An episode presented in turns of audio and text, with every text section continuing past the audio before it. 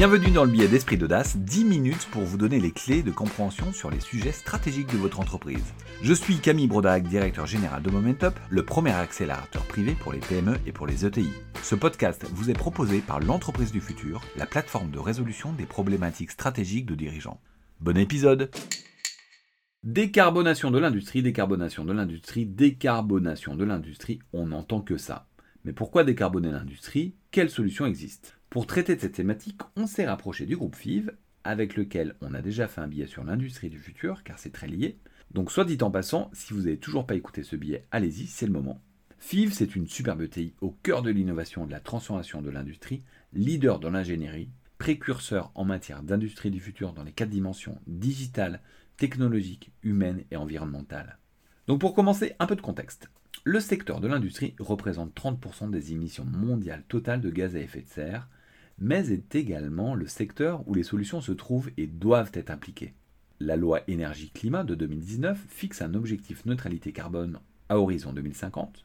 Cela implique de diviser par 6 les émissions de gaz à effet de serre sur le territoire par rapport à 1990. Cela va dans le sens de l'accord de Paris, dont l'objectif est de limiter le réchauffement de la planète de 1,5 degré et pour ce faire, il convient de réduire les émissions de 45% d'ici à 2030 et d'atteindre l'objectif de zéro émission nette d'ici 2050. En tant qu'industriel, pourquoi décarboner sa production? Il y a trois raisons. La première est évidemment environnementale. Si on ne fait rien, les feux de forêt vont se multiplier, il y aura plus de crues, de canicules, moins de neige l'hiver et certaines zones du monde seront inhabitables. C'est finalement une question de survie de notre espèce. Aussi, cet enjeu environnemental se décline dans la politique RSE de beaucoup d'entreprises qu'il faut de facto appliquer. La deuxième raison est d'une certaine façon liée à la première, mais sur le volet financement. En effet, de plus en plus de banques, notamment en Europe, demandent à leurs clients d'être vertueuses en termes de RSE. Pourquoi elles font ça? C'est que leurs bailleurs de fonds leur demandent souvent de verdir leur portefeuille. La troisième raison est économique. Le prix de l'énergie explose et c'est préjudiciable à certaines entreprises. Dans son roman Ravage, René Barjavel avait imaginé un scénario dans lequel, en 2052, l'électricité disparaissait, ce qui amenait la société dans le chaos. Nous ne sommes heureusement pas dans cet extrême, néanmoins, la hausse du prix de l'énergie a poussé des entreprises à réduire ou stopper leur production. Nous pouvons parler de William Sorin qui a réduit sa production, Duralex qui a mis son four en veille pour 5 mois, ou encore ArcelorMittal qui a mis à l'arrêt deux de ses hauts fourneaux en Allemagne et en Espagne. Récemment, on a entendu les boulangers qui étaient en grande difficulté par rapport à cette problématique. Et sur le terrain, chez Momentup, on voit beaucoup d'industriels qui peuvent avoir des hausses significatives du coût de l'énergie. Par exemple, on a un client industriel qui a vu sa facture énergétique multipliée par 7 depuis début 2022.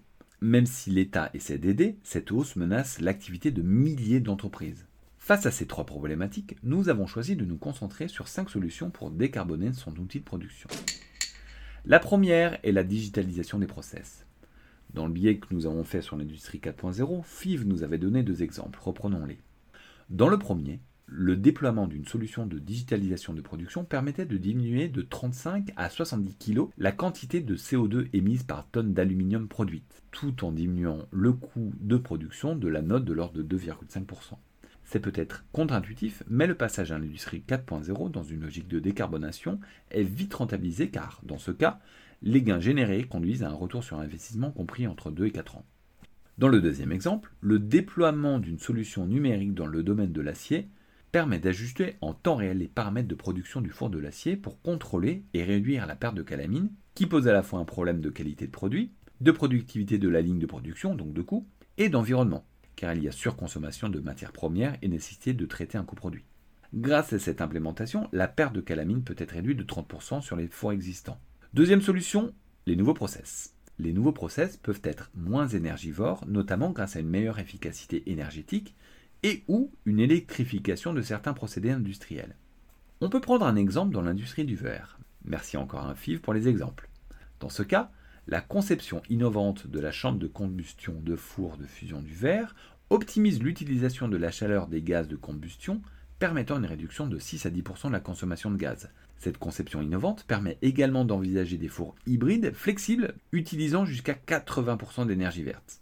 Les 20% de combustion restants peuvent être alimentés en carburant renouvelable comme l'hydrogène ou le biogaz. De nouveaux procédés permettant également de consommer moins de matières premières et ou de générer moins de déchets. Le site de l'ADEME donne pas mal d'exemples là-dessus, et notamment celui de la PME de plasturgie VPI qui a complètement repris son processus de production. En résumé, un moule d'injection comporte un canal qui alimente l'empreinte en creux de la pièce à produire. À chaque moulée, la matière refroidie dans le canal devient un déchet, ce qu'on appelle une carotte. Pour le renouvellement de ces outillages, VPI a adopté la technologie des moules à canaux chauds qui évite les carottes pour près de 200 000 moulées par an. Au-delà de l'impact environnemental, cela a un impact financier positif.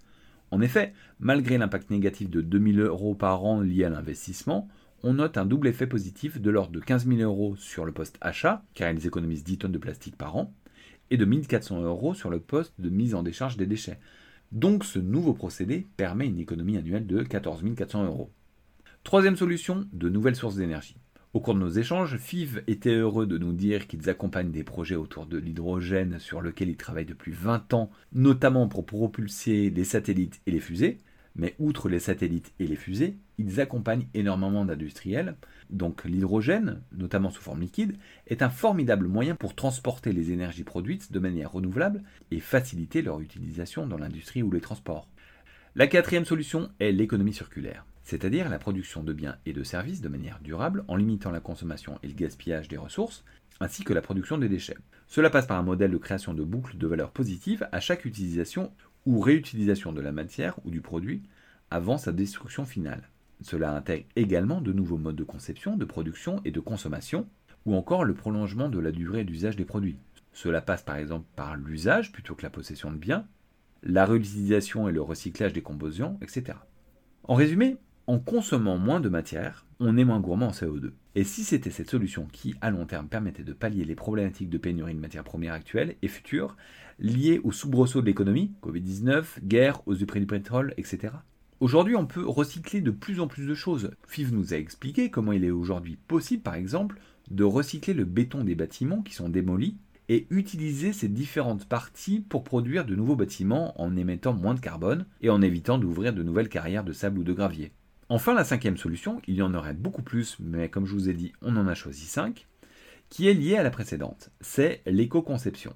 Nous avons consacré un billet sur ce thème il y a peu de temps, en collaboration avec le pôle éco-conception, dans lequel nous vous expliquions qu'il s'agit d'une approche méthodique qui prend en considération les aspects environnementaux dans le processus de conception de développement, dans le but de réduire les impacts environnementaux négatifs tout au long du cycle de vie d'un produit ou d'un service.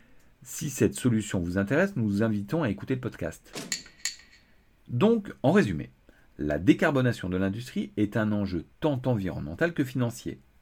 Il existe cinq leviers pour s'en emparer, le digital, les nouveaux procédés, de nouvelles énergies, l'économie circulaire et l'éco-conception.